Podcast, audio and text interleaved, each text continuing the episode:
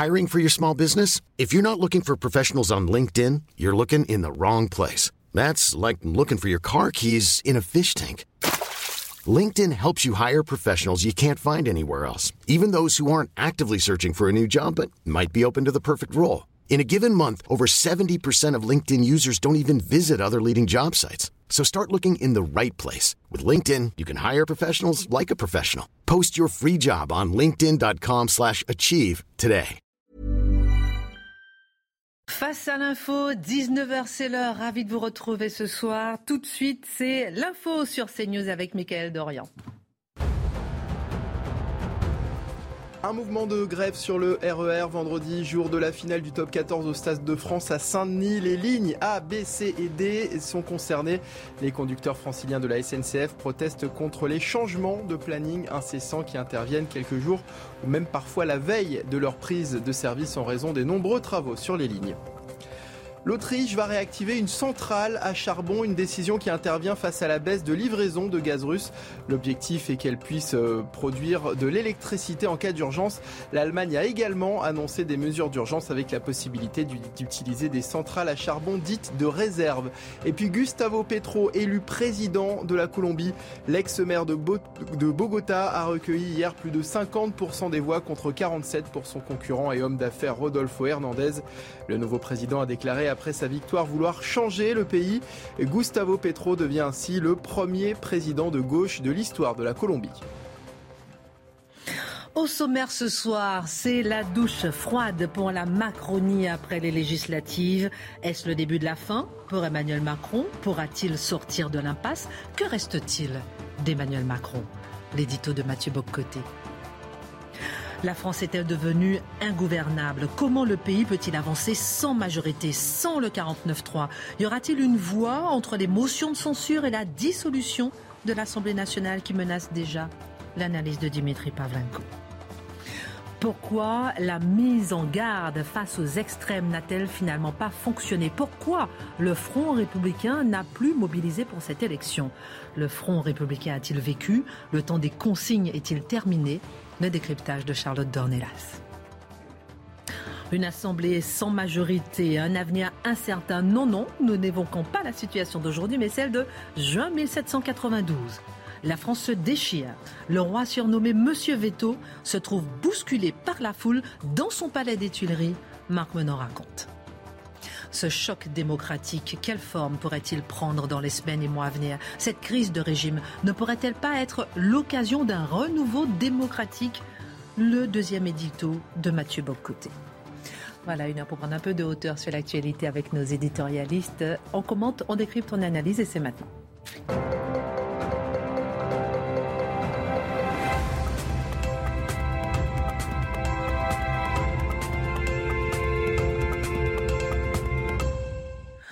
Bonsoir à tous, ravi de vous retrouver. Vous avez passé un bon week-end, je vous sens en forme. Euh, ah. Charlotte, qu'est-ce que qu'est-ce que vous avez fait ce week-end? Ah, Moi, j'ai fiancé ma petite sœur. Pardon? Ma petite sœur s'est fiancée. J'étais avec elle et avec toute ma famille. Elle avait pas reçu mon bouquet de fleurs non, pas encore, mais je, la préviendrai. Vous dragué Non. Ah, non, mais non, mais non, mais non, mais c'est parce que je courais derrière elle, donc j'ai fait deux footings, un sous la canicule, un sous l'orage. Et je peux vous dire, dans les deux cas, on se sent bien après. D'accord, donc vous, des footings, vous avez fiancé votre petite sœur. Euh, félicitez-la pour moi. très bien. c'est bien des gens qui s'engagent aujourd'hui, on aime ça. Dimitri? Ah bah, moi aussi, je suis engagé. Moi, j'ai promené mes chiens dans la forêt, c'était bien aussi. Détente, détente. Et vous, mon cher Mathieu J'ai fait une conférence à Bruxelles. il, travaille tout le temps à ah bah Bruxelles. Mais, qui était déplacé, c'est particulier. Donc, j'étais invité. Pardon, pardon. Vous êtes allé à Bruxelles? Oui, bien sûr. Vendredi, je suis revenu samedi matin.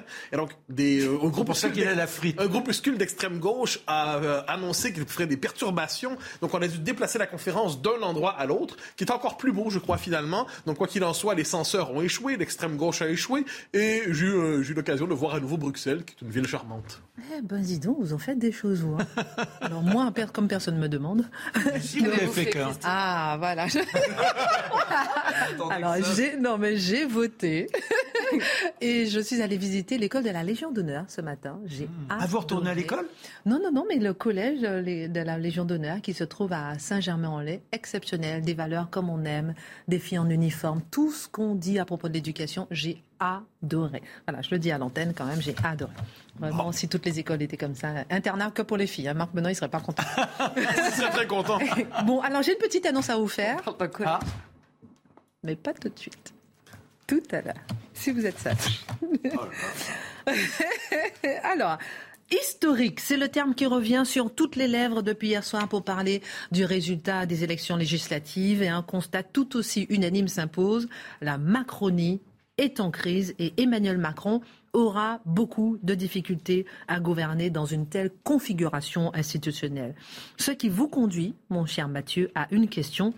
Que reste-t-il d'Emmanuel Macron? Ah ben, Je crois que c'est la question que tous se posent. Parce que voilà un président réélu voilà un président réélu avec une confortable majorité au moment de l'élection présidentielle, mais voilà un président qui, quelques semaines après son élection, se retrouve devant une assemblée qui risque de le transformer, pour reprendre une formule que j'affectionne, en président spectral, en président fantomatique, en président impuissant, ou à tout le moins en président qui verra sa tâche considérablement compliquée. Alors, je rappelle quelques éléments, simplement pour, euh, pour situer le propos, euh, à propos de ce qui s'est passé ces derniers jours, en fait. Premièrement, euh, on l'a dit, au-delà de la recomposition des groupes à l'Assemblée nationale, il faut simplement rappeler l'abstention historique, encore une fois. Premier parti, 26 millions de Tout le monde dit, avec raison par ailleurs, que le renouvellement de l'Assemblée est un élément, c'est l'événement majeur, mais c'est un événement majeur sur une absence majeure, c'est-à-dire un peuple qui ne se contente plus d'être dans une abstention, je dirais, euh, sous le signe de la négligence civique, hein, mais il ne, ce n'est pas qu'il a oublié d'aller voter, c'est qu'il a refusé d'aller voter. À plus de 50 nous devons interpréter les choses ainsi. Deuxième élément, le bloc central, hein, on nous parlait des trois blocs, le bloc central est racorni. Euh, comme jamais, les élites qui s'étaient rassemblées dans le macronisme, qui était devenu la doctrine ou le réflexe de survie d'une bonne partie des élites de la classe politique, eh bien, les élites n'ont plus de contact avec une partie importante de la population qui se définit dans un rapport insurrectionnel. Ce rapport insurrectionnel par rapport à ces élites. Ces élites qui ont par ailleurs échoué. La Macronie, et qui parle au nom d'Emmanuel Macron ici, a échoué. Comment? Parce qu'au soir du premier tour, on a ressorti, Charlotte en parlera, j'en parlerai aussi un peu plus tard, on a ressorti les tambours, les fanfares euh, et les, euh, les, trompettes et tout ce qu'il faut, le tuba, pour nous dire le front républicain, le front républicain, c'est très important, la démocratie est en danger. Nous ne céderons pas aux extrêmes. oui, non, on ne cédera pas aux extrêmes, mais, sauf à l'extrême centre. Alors, il y avait cette espèce de discours-là qui, en d'autres temps, avait une efficacité redoutable, en conserve une, quoi qu'il en dise, mais il ne, conserve une efficacité, j'y reviendrai plus tard, euh, qu'à l'intérieur d'un petit milieu. Le commun des mortels commence à se dire, vous, vous, allez quand même pas nous refaire le coup de la démocratie en danger, là. Vous allez quand même pas nous refaire le coup de la République menacée. Il y a quand même des limites à nous fourguer de mauvaises blagues, de mauvaises vannes. Il y a quand même des limites à nous raconter n'importe quoi. Et le peuple, de ce point de vue, la population, s'est redonné le droit de voter au-delà du périmètre établi par de la, respectabilité médiatique et des élites. Donc, deux choses. On s'en souvient, la présidentielle, j'ai dit Emmanuel Macron bien élu, mais élu, je dirais, dans un environnement où les gens ne voulaient pas, on s'en rappelle, ne voulaient pas de l'opposition, Macron-Le Pen à tout à la présidentielle. Et qu'est-ce qu'on a vu à ce moment-là? Eh C'est la vengeance du peuple. La vengeance du peuple qui finalement dit, ben, on va finalement, on va voter pour neutraliser cette présidence toute puissante qui est devant nous. Donc, on a été obligé de voter pour lui. Hein, comme je dis, c'était peut-être, peut-être était-ce le dernier écho du, Front républicain, mais là, c'était la volonté de lui imposer, sinon une cohabitation, à tout le moins de relativiser considérablement le pouvoir du président de la République. Et je pense qu'on doit noter, il y a un élément qui me semble majeur dans cette, euh, ces législatives, c'est qu'on a assisté à une forme de front républicain renversé. J'entends par là que la, révolte anti-Macron était, tout sauf Macron finalement, était infiniment plus fort que tout sauf les extrêmes. Le tout sauf Macron est d'une vigueur, certains diraient même d'une violence dans, euh, dans plusieurs catégories de l'électorat, et un tout sauf Macron, un rejet d'Emmanuel Macron, un rejet à tout le moins du macronisme sur quatre plans. Rejet de ce qu'on pourrait appeler le mépris de classe. Et ça, je pense que c'est une partie importante, peut-être incarnée, je le dis sans hostilité, mais parce qu'elle représentait ça, Madame de Montchalin, qui représentait probablement le visage du macronisme sûr de lui, mais sûr de lui un point tel qu'il n'accepte pas de regarder la population autrement qu'à la manière de des gens un peu en retard qui comprennent pas exactement ce qu'il faut faire. Euh, la population, quelquefois, en a assez de se faire traiter comme une collection de retardés historiques qui seraient en retard sur les exigences de la modernité ou de la mondialisation, de la diversité, ou vous pouvez remplacer ces termes-là l'un par l'autre. euh, rejet de la technocratie. Et ça, je pense que c'est dans le visage de Madame, euh, Madame Borne, euh, qui est une femme de qualité, je n'en doute pas, mais qui ne représente peut-être pas l'expression la plus enthousiasmante du politique aujourd'hui. Euh, il y a quelque chose dans le discours de Madame Borne qui était, appelons ça, un, un catastrophisme funéraire. C'est-à-dire, d'un côté, nous expliquer que la démocratie est en danger, mais de l'autre côté, c'était la voix la plus monocorde qui soit. On avait l'impression de devant de la, la voix insupportable d'un contrôle fiscal. Euh, et là, il y avait cette espèce de d'incarnation de la technocratie. C'est une anti-politique, Madame Borne. Que je, je le dis, c'est une femme de qualité dans ses fonctions. Je ne doute pas de sa compétence. Mais la politique, c'est aussi de l'incarnation. La politique, c'est aussi du charisme. La politique, c'est aussi la capacité à capter les passions et les comprendre sans les sermonner. Madame Borne incarnait la technocratie. Je pense que cette technocratie, qui était aussi l'autre visage du macronisme, a été sanctionnée. De même, rejet des orientations idéologiques. Ben, il faut bien le dire. C'est-à-dire, on a, on comprend très bien qu'Emmanuel Macron, notamment son européisme militant, pour ne pas dire forcené, n'est pas nécessairement apprécié par une bonne partie de la population. Et il y a des limites à pouvoir imposer des orientations idéologiques et politiques à une population qui n'en veut pas. On peut y voir aussi une explication du rejet de la population. Et en dernier terme, simplement le rejet, je pense, d'une bonne partie de l'élite politique, au-delà même d'Emmanuel Macron. On voit qui sont les élites, on voit qui sont les élites de remplacement, les contre-élites, les élites qui, ceux qui disent, non, nous ne voulons plus de cette classe dirigeante. Et ils réussissent à capter ce sentiment insurrectionnel. On avait beaucoup parlé d'hyper-présidence. Emmanuel Macron sera-t-il obligé de changer sa manière de gouverner? Alors, il est un peu coincé. Il est un peu coincé en ce moment parce que voilà un homme qui ne se contentera pas à la manière de la reine d'Angleterre de régner sans gouverner. Je veux dire, il veut gouverner, il veut avoir une maîtrise complète sur les événements. Et là, il se retrouve dans une situation où il a le pouvoir symbolique et politique qui est immense de l'Élysée, mais qui devra se plonger dans une culture du compromis parlementaire qui ne cadre pas nécessairement avec sa psychologie politique ou à tout le moins ce qu'on en comprend. Et c'est un président qui a été mis en échec par les oppositions. C'est-à-dire, fondamentalement, c'est un président qui, désormais, pour les cinq prochaines années, va écrire son mandat à l'encre de l'échec. Et on devine que pour un homme qui a justement voulu refaire complètement la politique française, cet échec est violent. Il y a trois options fondamentalement pour lui. La première, c'est la radicalisation de l'hyperprésidence. C'est-à-dire, il y a différentes méthodes. Dimitri reviendra du 49-3. Il y a différentes méthodes pour contourner le Parlement ou le confronter, le défier, dire finalement, ce Parlement est illégitime. Moi, j'incarne, j'ai la souveraineté, je suis élu au suffrage universel direct. Je suis l'incarnation de la nation. Je ne suis pas l'incarnation du régime des partis. Ce qu'on a devant soi, c'est le régime des partis que la quatrième République euh, avait porté à son paroxysme et dont la cinquième devait euh, délivrer la, la France. Eh bien là, une volonté de confronter le Parlement, ce n'est pas inimaginable, ou alors de se retirer, mais ça, ce serait dans une situation d'extrême pour lui, dans le précaré présidentiel, donc politique étrangère, représentation de la France dans le monde, donc concentration sur son domaine, ce n'est pas inimaginable. Deuxième option, l'alliance avec les LR, mais les LR font tout pour... Alors, j'explique, l'alliance avec les LR permettrait globalement de constituer une majorité de gouvernement. Donc, ça obligerait la Macronie à se redéployer sur sa droite. Mais les LR ne savent pas exactement s'ils veulent de cette alliance en ce moment. Jean-François Copé ne cesse de dire Je veux cette alliance, j'aimerais être le pilier de plus qui vous manque dans votre majorité. Nous allons sauver la patrie, nous, la droite républicaine. euh, mais plusieurs éléments chez LR, notamment chez les députés qui ont été. Euh, qui ont été réélus, ne sont pas très enthousiastes à l'idée de devenir justement les supplétifs du macronisme. Donc, à tout le moins, ça va forcer LR à clarifier sa position. Dernière option, qui est peut-être la plus intéressante intellectuellement, ben, des compromis avec tout le monde. Une culture du compromis parlementaire. Le problème est le suivant. M. Guérini l'a dit, des compromis avec toutes les forces politiques à l'Assemblée. M. Dupont-Moretti dit même avec le RN.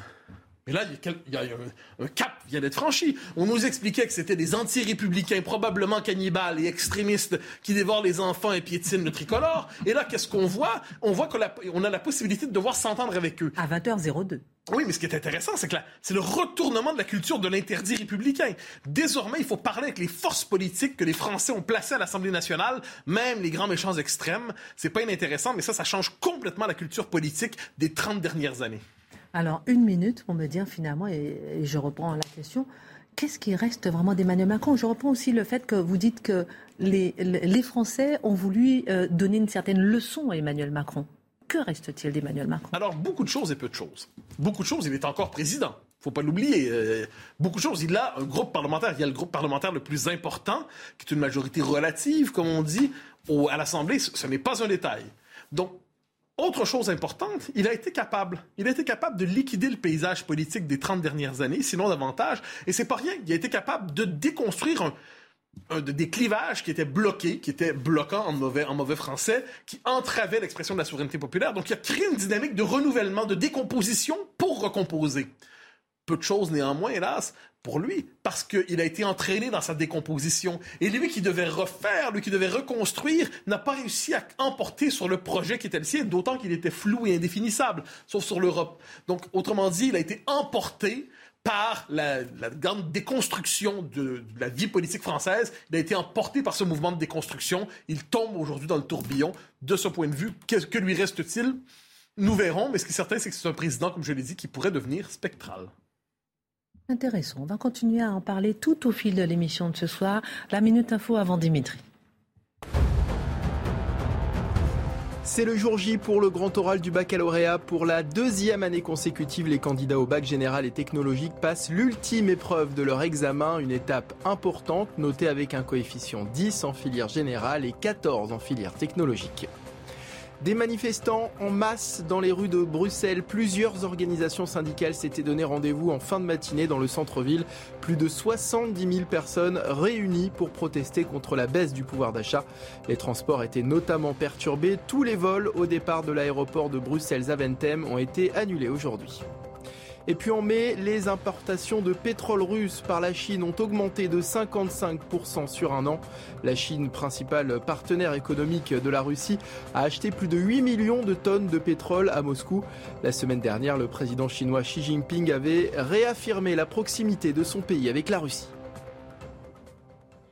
On continue dans cette émission à analyser les résultats des législatives avec nos mousquetaires. Une annonce à vous faire euh, d'un instant à l'autre, vous verrez. Et on parlera avec vous la page histoire, avec vous on parlera du Front républicain. Mais Dimitri, avec Mathieu, on vient de commencer à tenter de cerner la situation compliquée pour Emmanuel Macron.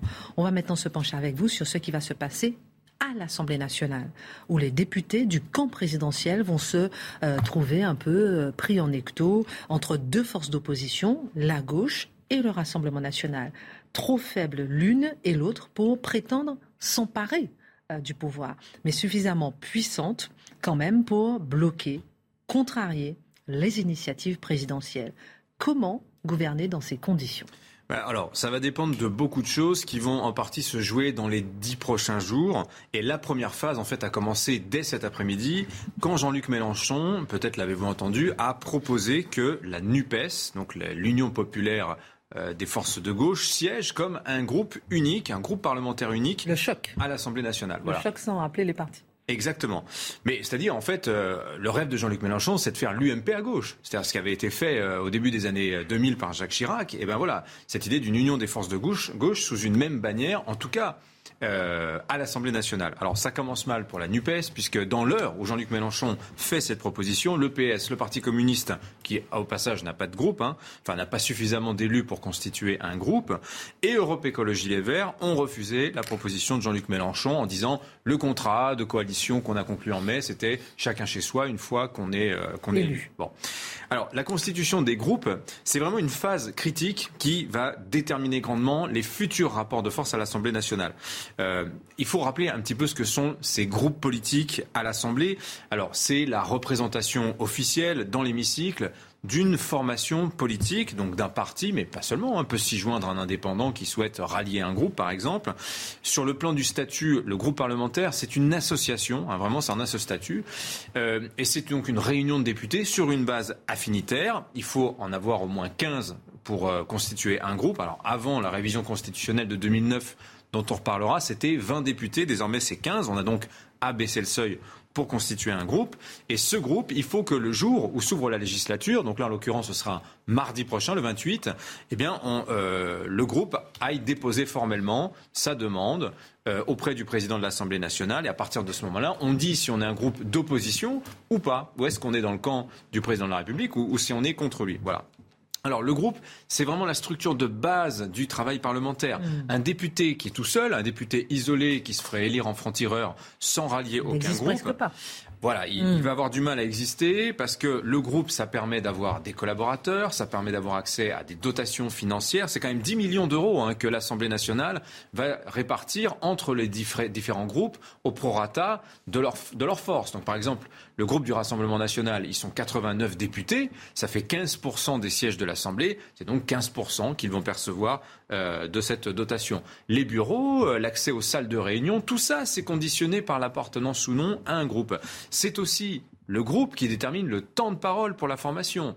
Donc vous voyez, pour Marine Le Pen, ils étaient 8 euh, dans la précédente législature, là ils vont être 89.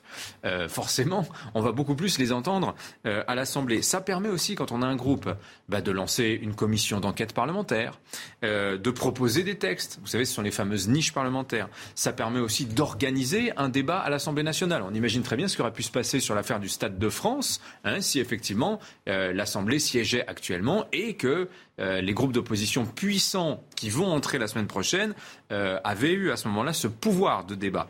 Euh, alors évidemment, tout ça ne débouche pas forcément sur des réalisations, c'est-à-dire sur des lois, etc. Mais en revanche, ça offre beaucoup de visibilité. Et c'est aussi le groupe qui permet de prétendre à tous les postes clés de l'Assemblée. Alors là, il y en a beaucoup. Hein. Il y a les postes de questeurs, mais surtout dans les commissions parlementaires. Alors qu'est-ce que c'est les commissions parlementaires? Permanente. Euh, il y en a huit. Et c'est là, ce sont tous les organes, ce sont les organes qui préparent les débats législatifs. Alors, il y a les plus, connus, commission des lois, commission des finances, des affaires économiques, des affaires sociales, de la défense, etc. Donc quand le gouvernement, par exemple, présente un projet de loi, avant que le texte ne soit dans l'hémicycle, hein, qui est derrière vous, qui est vide, eh ben, le texte, il va d'abord aller en commission avant d'être transmis donc à, l'Assemblée. Euh, et la commission, c'est vraiment le lieu d'expertise, le, lieu d'élaboration stratégique, hein, vraiment, de la loi.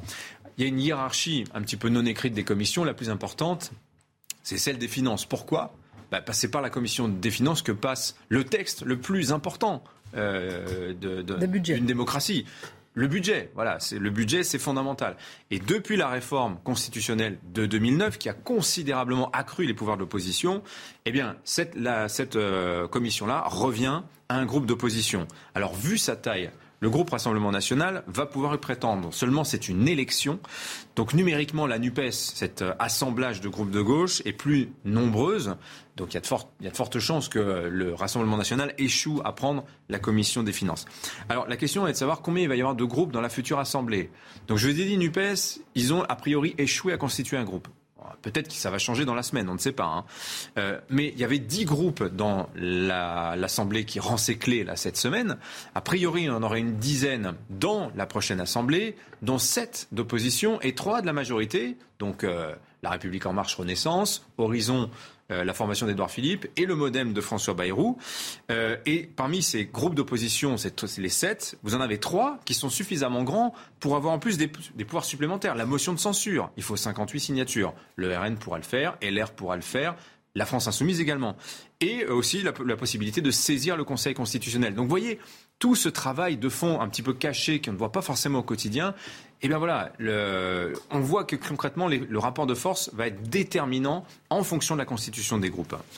Alors, quelles options s'offrent à Emmanuel Macron compte tenu de toutes ces règles? Va-t-il pouvoir gouverner? Alors, il va avoir toute une série d'obstacles. Le premier, ça va être d'abord de reconstituer une chaîne de commandement. Parce que ça ne vous aura pas échappé qu'hier, il perd Richard Ferrand, président de l'Assemblée nationale, Christophe Castaner, qui était le patron du groupe La République En Marche à l'Assemblée. Ces deux-là étaient des appuis stratégiques pour le président mmh. dans l'Assemblée. C'était eux qui relayaient les directives euh, présidentielles. Donc d'abord, il faut remplacer ces deux-là.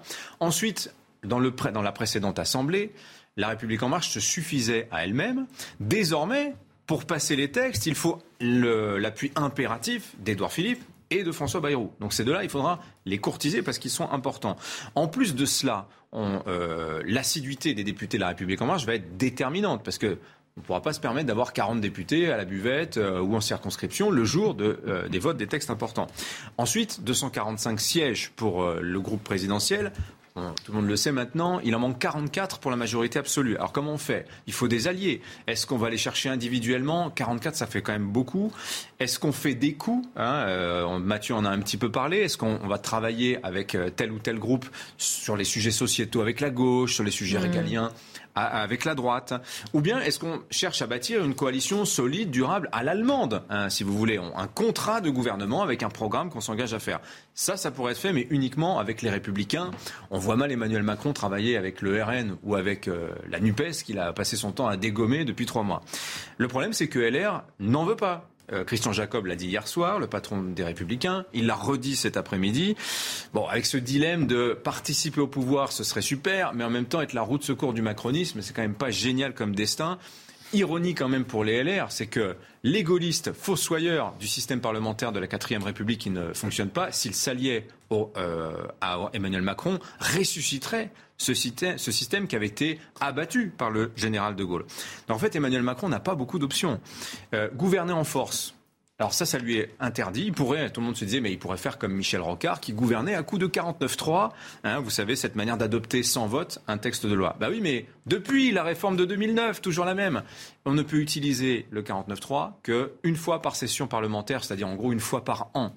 Euh, c'est quand même compliqué. Et quand vous déclenchez le 49-3, les oppositions ont la possibilité euh, de déposer une motion de censure. Donc avec ce risque permanent d'échouer. Moralité. Ah bah, la dernière option, c'est de ne rien faire, en fait, pour Emmanuel Macron. Bah, de laisser pourrir, hein, de laisser l'Assemblée nationale se transformer en ZAD d'une certaine manière. Et en fait, Emmanuel Macron parie là-dessus d'une certaine manière, comme s'il y avait eu que des irresponsables qui avaient été élus hier à l'Assemblée euh, nationale. Parce qu'on sent qu'il y a quand même une volonté peut-être de punir les Français d'une certaine manière. Vous avez mal voté hier, bah vous allez voir ce que ça va donner à l'Assemblée nationale. J'espère que ça n'est pas le pari actuel du président de la République, mais ça n'en est pas, ça n'est pas exclu. Donc les Français ont voulu punir et finalement il veut punir les Français. On en parle dans un instant. Vous allez me dire est-ce qu'Emmanuel Macron est mort, si vous permettez l'expression entre guillemets ou pas? On marque une pause et beaucoup de questions à suivre. À tout à l'heure. Le JT, Michael Dorian, et on revient pour parler et analyser euh, le résultat des législatives. À tout de suite.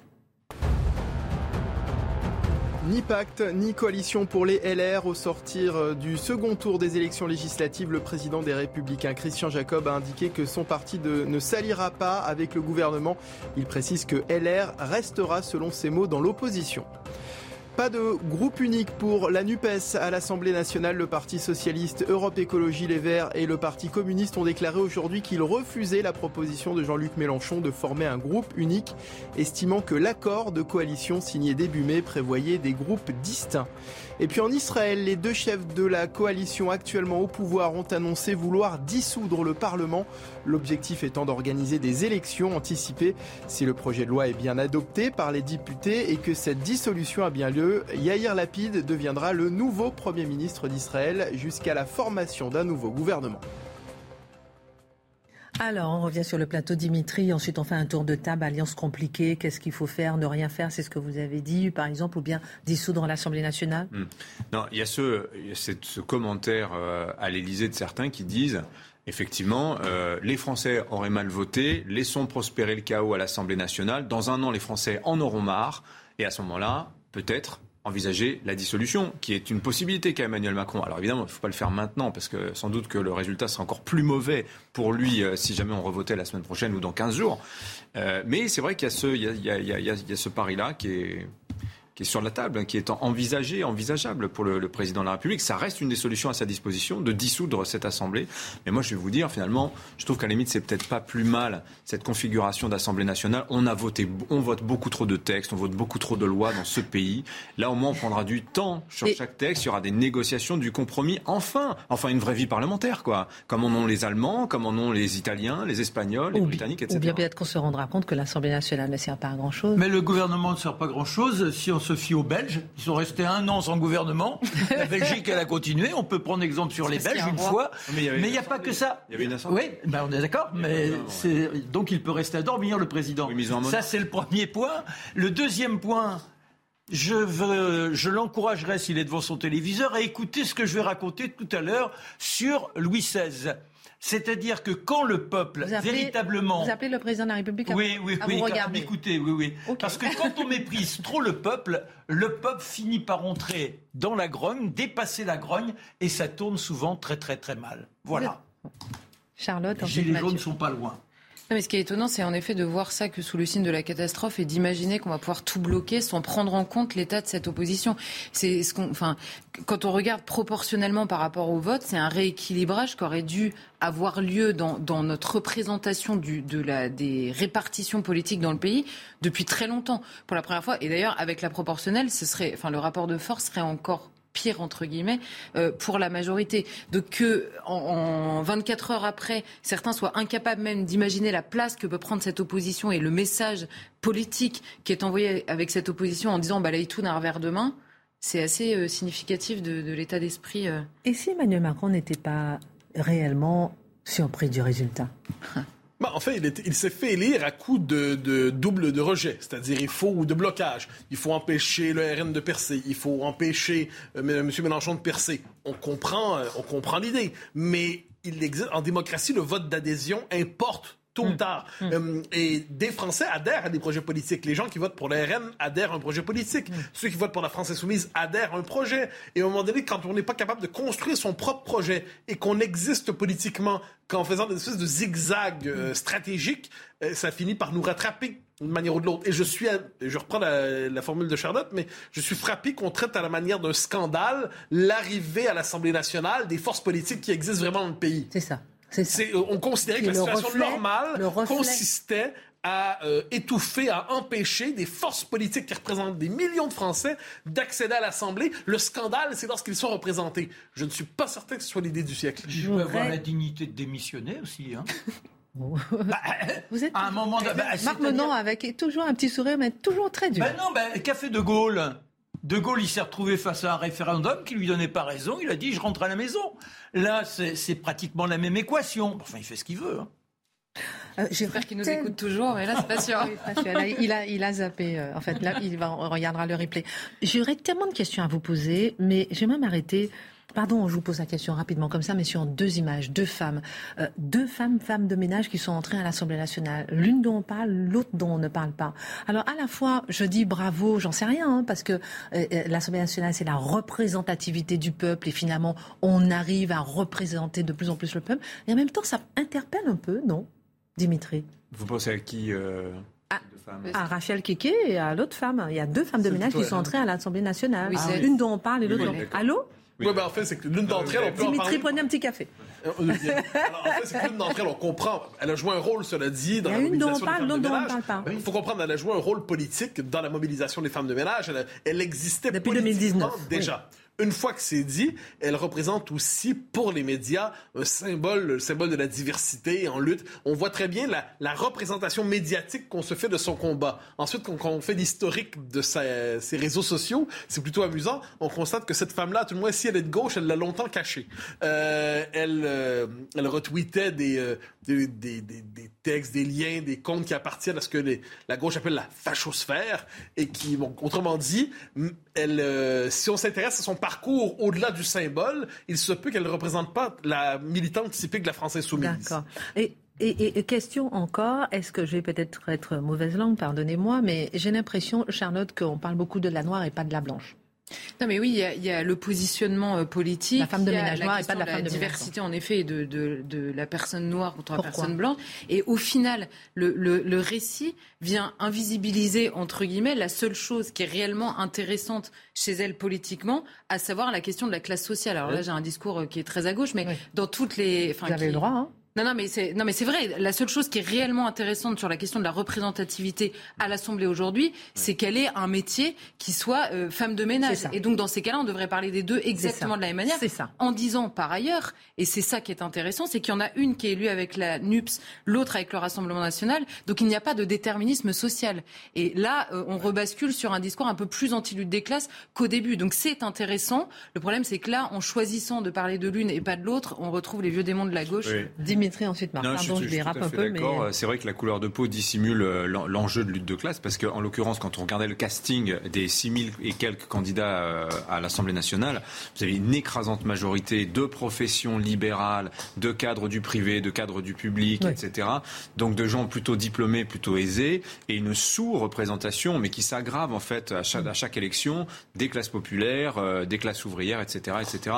Et donc ces deux-là sont l'arbre qui malheureusement dissimule la forêt. Hein. C'est ça. Marc, euh, ben, je trouve que cette femme, elle est exemplaire quand même parce qu'elle a mené un combat de grand courage. Cette femme noire. Les conditions de vie, les conditions de vie de ces femmes qui sont condamnées à une forme d'esclavage la nuit, dans des conditions épouvantables, devant se lever à 4 heures du matin, euh, de, devoir avoir un rendement pour... Bon, c'est quelque chose d'immonde. Et que cette femme-là puisse avoir un écho auprès des uns et des autres, j'oublie moi son appartenance.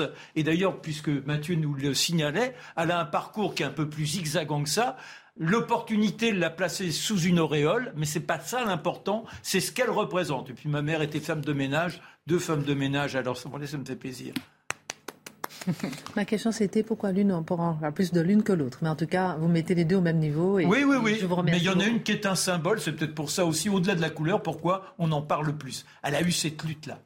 Alors, on est un peu en retard. On a beaucoup de questions. Mais Charlotte, entre la réussite électorale de la NUPES et l'entrée historique de dizaines de députés euh, du Rassemblement national, il semble que le Front républicain n'ait plus mobilisé grand monde.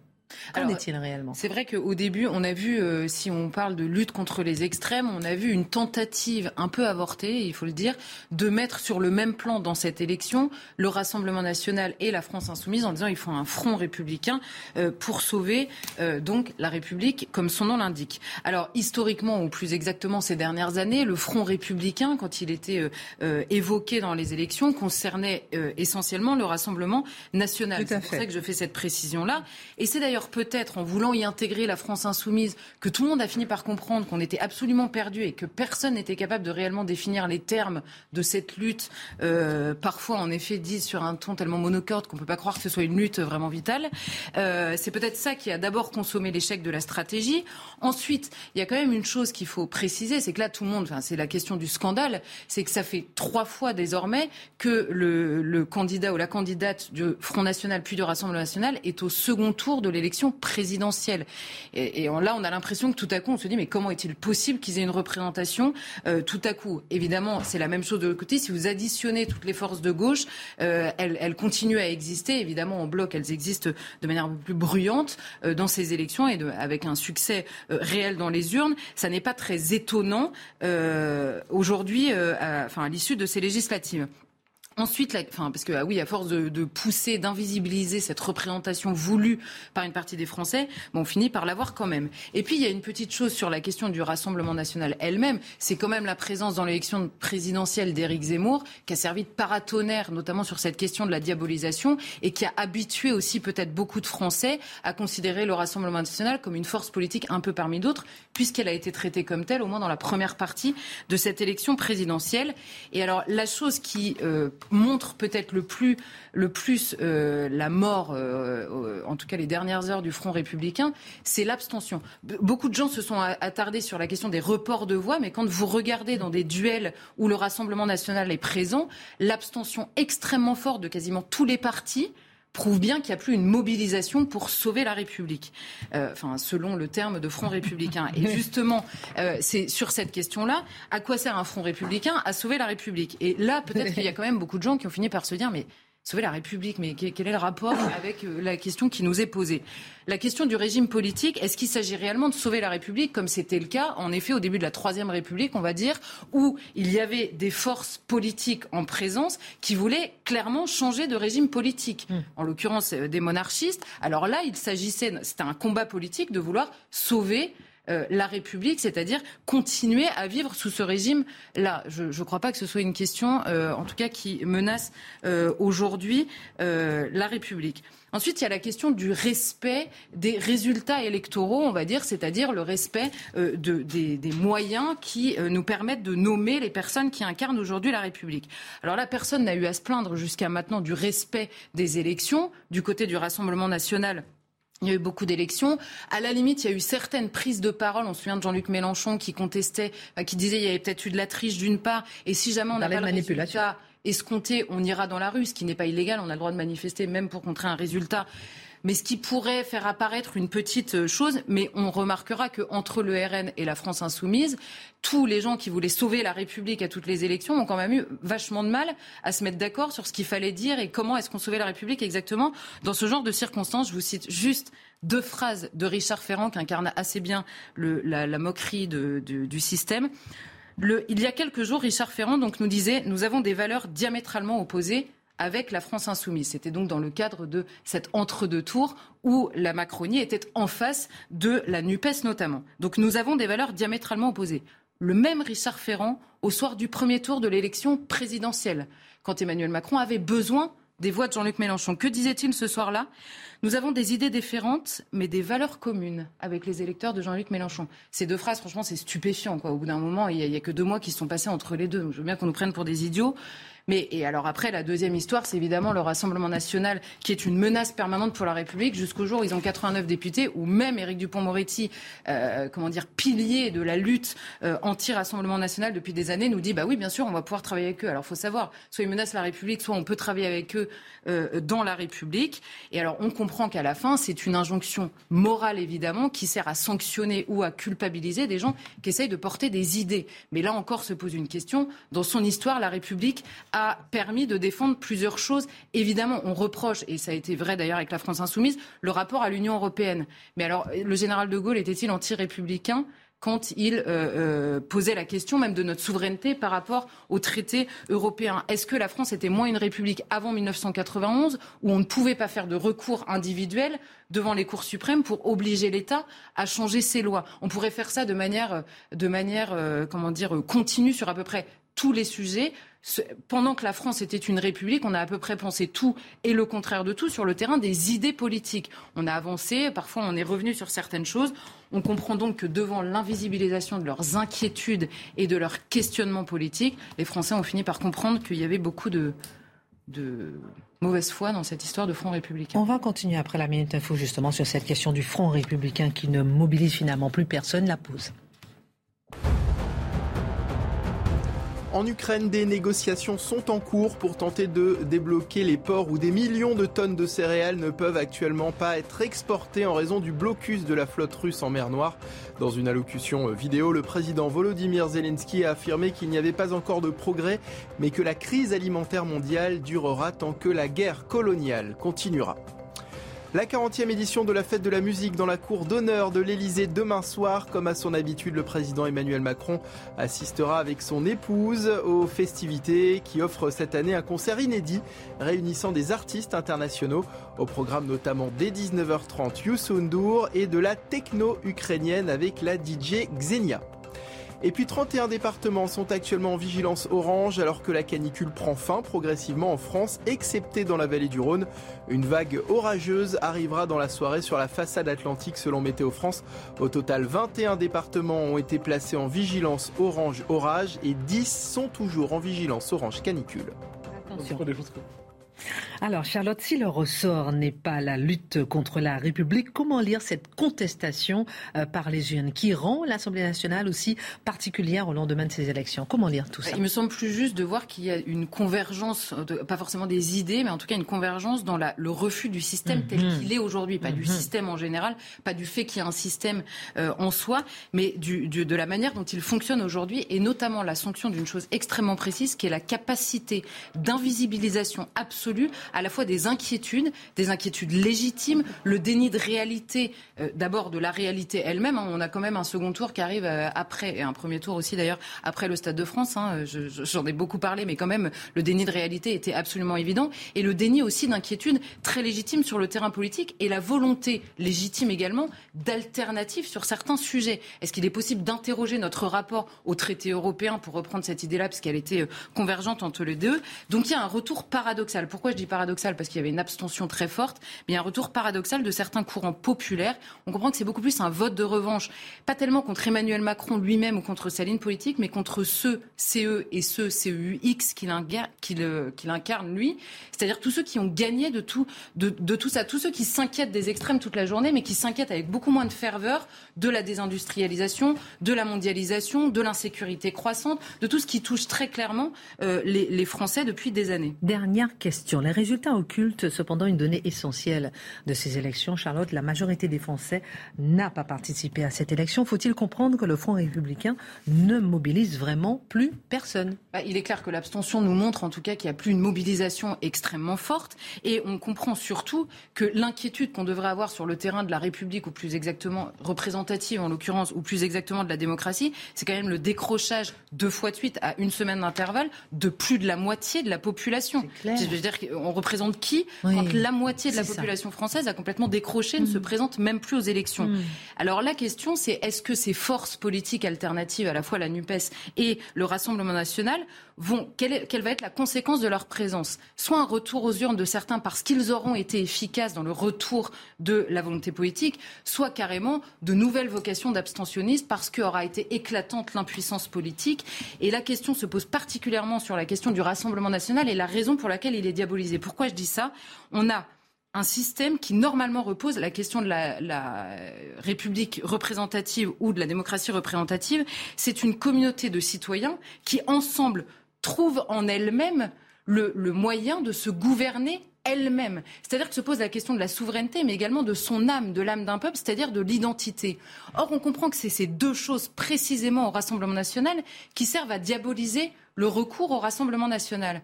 Alors quoi La démocratie, ce qui fait le sel de la démocratie, est lui-même diabolisé. Alors il faut accepter soit qu'on passe à autre chose, à un autre modèle, mais en tout cas parler de front républicain encore aujourd'hui euh, ne sert, euh, enfin en tout cas euh, a, fini par lasser un nombre croissant de Français. Merci beaucoup, euh, Charlotte, pour cette analyse.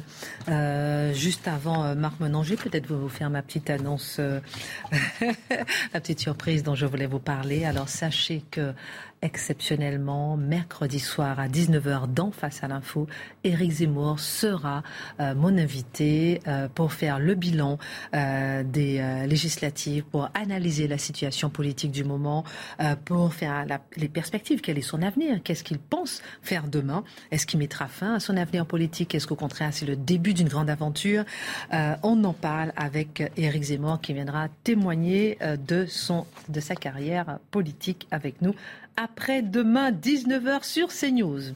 Alors, une assemblée sans majorité, un avenir incertain. Non, nous n'évoquons pas la situation euh, d'aujourd'hui, mais celle de juin 1792. Marc Menon, expliquez-nous ce qui s'est passé en juin 1792 qui ressemble beaucoup à aujourd'hui. Ah oui, alors ça fait déjà un moment que ça s'agite. Hein. La révolution, c'est 1789. Le roi a perdu tout pouvoir véritable, on l'appelle Monsieur Veto, c'est-à-dire qu'il peut s'opposer aux décisions qui ont été prises. on se déchire à l'Assemblée, vous avez les Jacobins, vous avez les Girondins, vous avez les Montagnards, c'est l'invective permanente, les rugissants, comme Danton, la voix un peu éraillée de, et discrète de, de Robespierre, mais bref, on est là, on s'invective. Et que se passe-t-il en ce 20 juin? Eh bien, il faut savoir que quelques jours auparavant, l'Assemblée a voté des décrets. Parmi ceux-ci, il y a l'emprisonnement des prêtres réfractaires et la dissolution de la garde du roi. Là, il dit veto. Il n'est pas question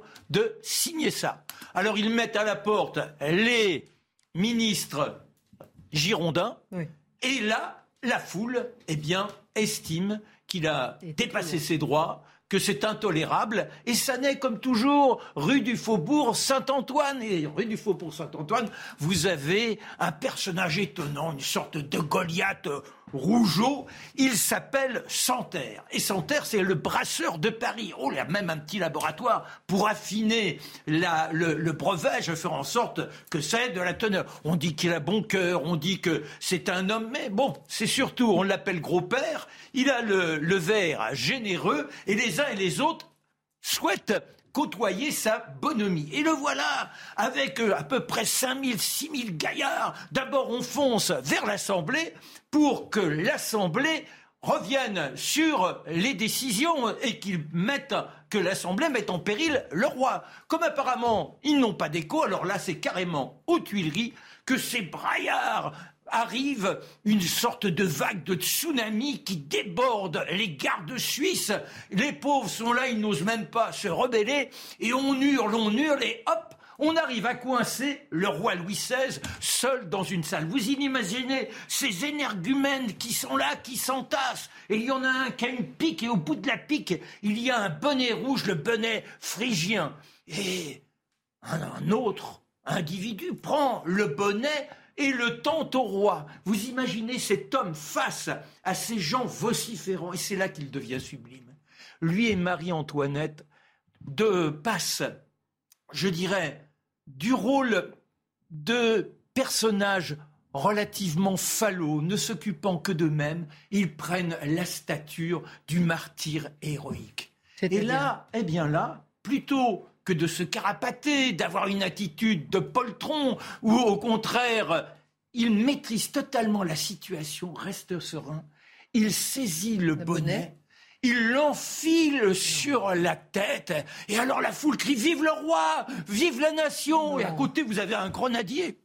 Il a la bouteille sous le bras, et il fait chaud, vous dites, c'est les tubes, vous imaginez, là, ils sont entassés en plein mois de juin, et le gaillard dit au roi, Sire, moi, j'ai soif, il doit en être de même pour vous. Est-ce que vous accepteriez de prendre un petit verre? Oh, mais je suis un honnête homme. Je boirai avant vous si vous en êtes d'accord. mais oui.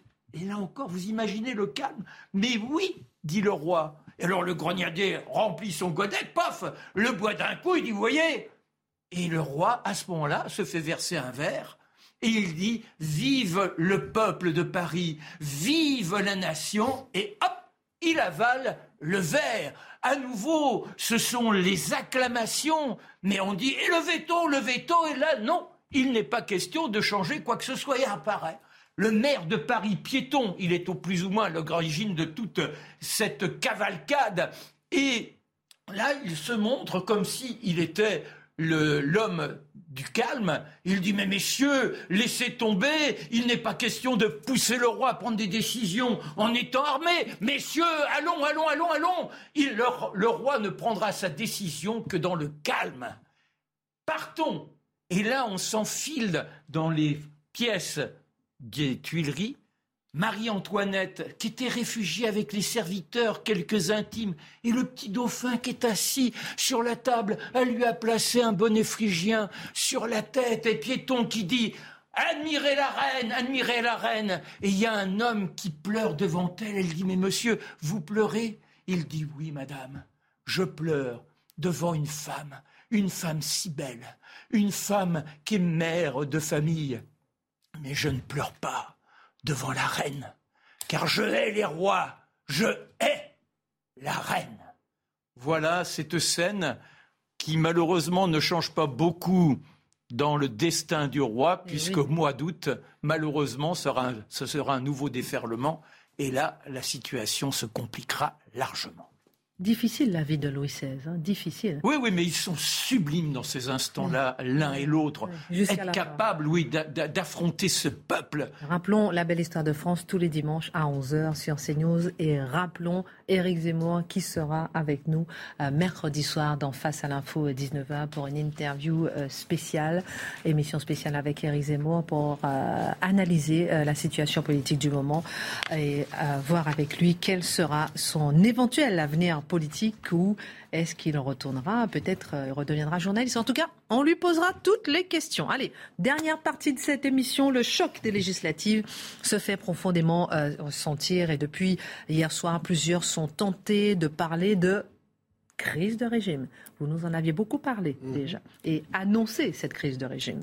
Cela fait quelques mois euh, que vous explorez donc cette hypothèse. Alors j'aimerais vraiment vous poser une question simple, Mathieu, ce soir où en est véritablement cette crise et est-ce que les résultats d'hier confirment réellement cette crise de régime que vous nous avez annoncée? Ben, Je crois que oui. Je crois que oui. Alors, qu'est-ce qu'une crise de régime? Oui, c'est, ça. c'est lorsque les institutions politiques d'un pays ne sont plus, n'ont plus d'emprise sur la population, ne sont plus investies par la population, ont tendance à se calcifier, ont tendance à s'assécher. Donc, elles ne représentent plus, elles ne sont plus capables de prendre des décisions légitimes et le peuple ne s'y reconnaît plus comme l'expression les, les qui permettent justement de, traduire concrètement la démocratie, mais comme finalement un système tellement déréglé qu'il faut passer d'une manière ou de l'autre à quelque chose d'autre. Alors, qu'est-ce qu'on a vu? Et là, je, je, reviens un instant sur l'abstention. Pourquoi c'est si important? Parce qu'on est devant un système aujourd'hui autoréférentiel. Un système autoréférentiel qui n'est plus connecté à la population, qui décide de ne plus aller voter. À 50, 52% c'est pas le 15% habituel de gens qui, qui aiment faire autre chose de leur vie on est devant un mouvement de désaffection civique. On est par ailleurs devant une, abstention paradoxale, parce que c'est lorsque le peuple ne s'est pas présenté pour voter que les résultats de l'Assemblée nationale, le résultat des élections, représentent à peu près correctement ce que sont les préférences populaires. Donc, abstention paradoxale. Il n'en demeure pas moins qu'on le voit, le régime, et je pense que c'est un sentiment important, Guglielmo Ferrero, le grand historien, disait dans les crises de régime, c'est lorsque le, les élites commencent à avoir peur.